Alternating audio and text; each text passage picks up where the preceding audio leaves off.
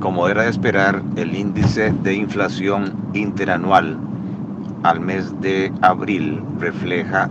un aumento significativo de precios de 7.15% interanual. Se ha venido advirtiendo que la inflación internacional, especialmente en el rubro de alimentos y bebidas y de combustibles, iba a impactar significativamente el aumento de precios en Costa Rica y que a su vez, según la composición de los gastos de consumo, esos dos rubros impactan casi en un 50% los gastos de consumo de los quintiles de ingresos más bajos. Por esa razón el mensaje que se ha estado transmitiendo de parte de Economía hoy en cuanto a que es urgente que las autoridades del nuevo gobierno se puedan ya reunir para empezar a tomar acciones que vengan a minimizar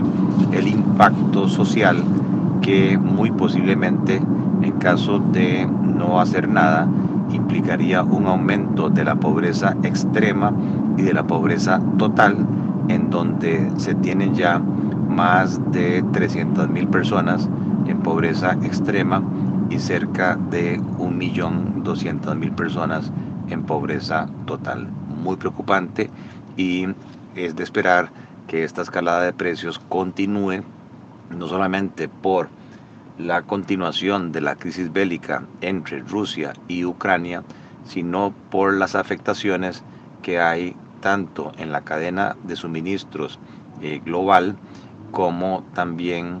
en materia de desabastecimiento de productos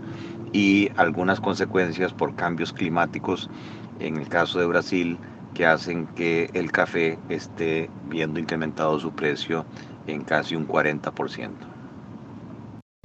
Economía hoy, democratizando la educación financiera.